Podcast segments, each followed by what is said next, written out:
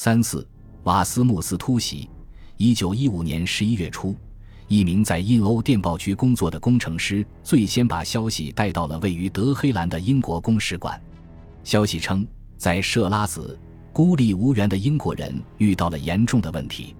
虽然设拉子与波斯其他地区通讯的电报被切断了，但这名工程师从其他消息来源得知，有十一名英国侨民被人用枪挟持，并带往了海岸地区。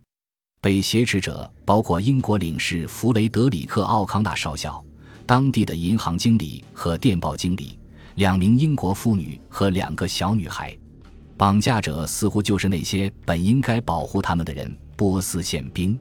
他们宣称是在一个自称为“保护波斯独立全国委员会”的组织的命令下行动的。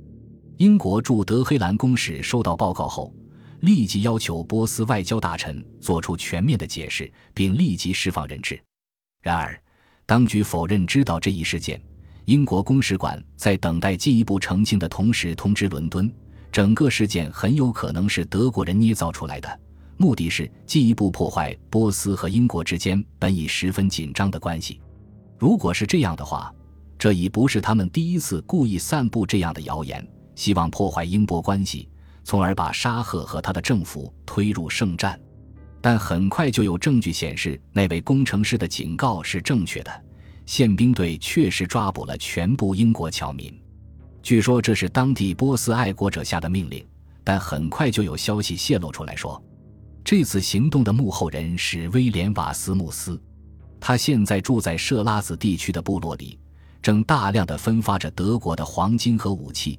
也散播着关于丰厚回报的诱人承诺。他向当地人保证，沙赫很快就会与德国和土耳其联合起来。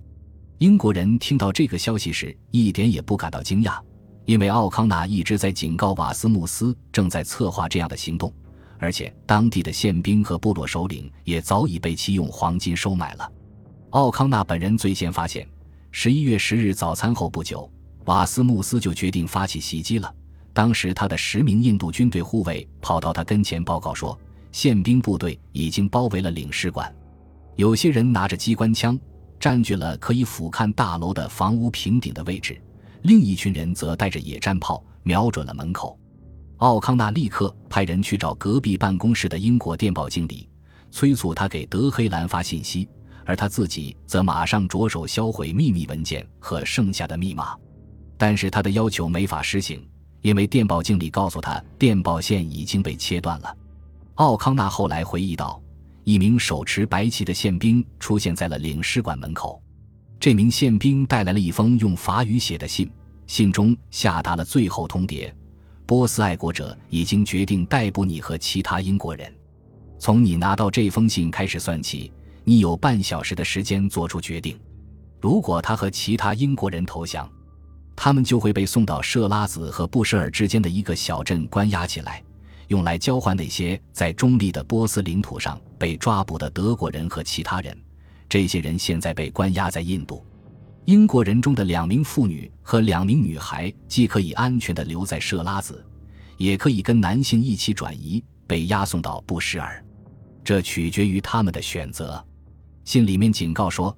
请在信封上写下拿到这封信时是几时几分。如果你在三十分钟后不投降，那么英国领事馆和房子将会遭到轰炸。如果这样的话，他要对自己拒绝投降所产生的后果负责，尤其是对这些女性的遭遇负责。据称，这封信是来自保护波斯独立全国委员会。信的结尾写道：“一旦你们投降，你们的房子就会被占领，你们将有三个小时准备离开。”每个囚犯都有三头骡子，你们可以随意支配。每个人还可以带一个仆人。奥康纳是一名经验丰富的士兵，他知道自己别无选择，只能投降。他们的人数和武器都远远少于包围他们的人。领事馆并不是为了防御而设计的，它坐落在一个花园中，四周的高墙既没有枪眼，也没有胸墙。他写道：“即使我们有能力保卫领事馆。”但是，其余的英国人是分散在各处的，他们只能任由革命者摆布了。例如，当地帝国银行的经理就和妻子以及两个年幼的女儿住在大概一英里以外的地方。考虑到这一点，奥康纳补充说：“我写了一份回复表达抗议，但接受了最后通牒的条款。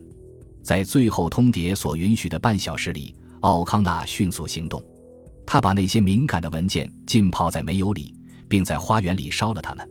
此外，他还有一大笔金币需要担心。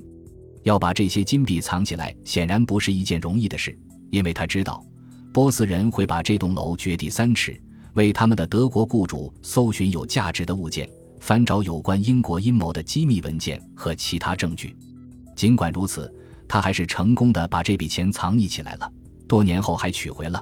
但是，即使在他十五年后写成的回忆录中，奥康纳也没有透露这笔钱藏在哪里了。奥康纳刚好做完了这一切。他写道：“在发出最后通牒大约二十分钟后。”一名波斯宪兵军官带着一支小护卫队进入了领事馆。他彬彬有礼地告诉我：“我被捕了，现在他接管领事馆及其所有事务。”他命令奥康纳立即准备出发。在一名武装宪兵的严密监视下，奥康纳到自己的卧室打包了一个行李箱，并且换上了骑马服。他回忆道：“我出来的时候，发现宪兵已经把我办公室里那个沉重的钢制保险柜搬了出来。”他们正准备把它装上牛车，他问他们为什么要把它搬走，他们解释说要把它搬到总部，然后撬开。奥康纳对他们说：“但是我这里有钥匙，这样打开它就简单多了。”宪兵们围在保险柜旁边，脸上掩盖不住兴奋之情，因为他们听过一些关于领事馆藏有巨额财富的离奇故事。我打开了保险柜，里面当然是空的。只有一两张小面值的波斯钞票和一些毫无价值的文件。波斯独立的保护者们大失所望，他们随后疯狂地搜查了房子和花园，但是没找到任何宝藏或者武器。抓捕他们的人显然很紧张。虽然最后通牒承诺给他们三个小时准备离开，但是宪兵队总部传来消息，要求他们马上出发。奥康纳被命令骑上早已装好鞍具的马。然后和那十名被解除了武装的印度士兵一起，在宪兵的重重押送下离开了领事馆。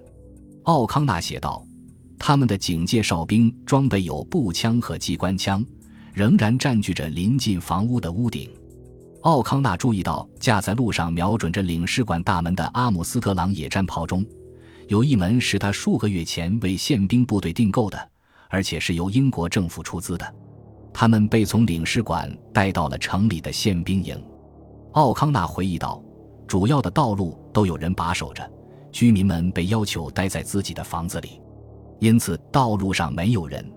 然而，在途经路障和其他由宪兵把守的哨点时，他们听到了‘打倒英格兰和波斯万岁’的呼声。奥康纳在兵营里看到了其他被抓捕的英国人，除了他自己以外，还有另外六名男性。”两名妇女和两名小女孩，一共十一人。奥康纳回忆道：“不到一个小时，他们又催促我们出发。于是，男性骑上了马，女士坐上了马车。他的印度士兵和几名当地仆人跟着他们走。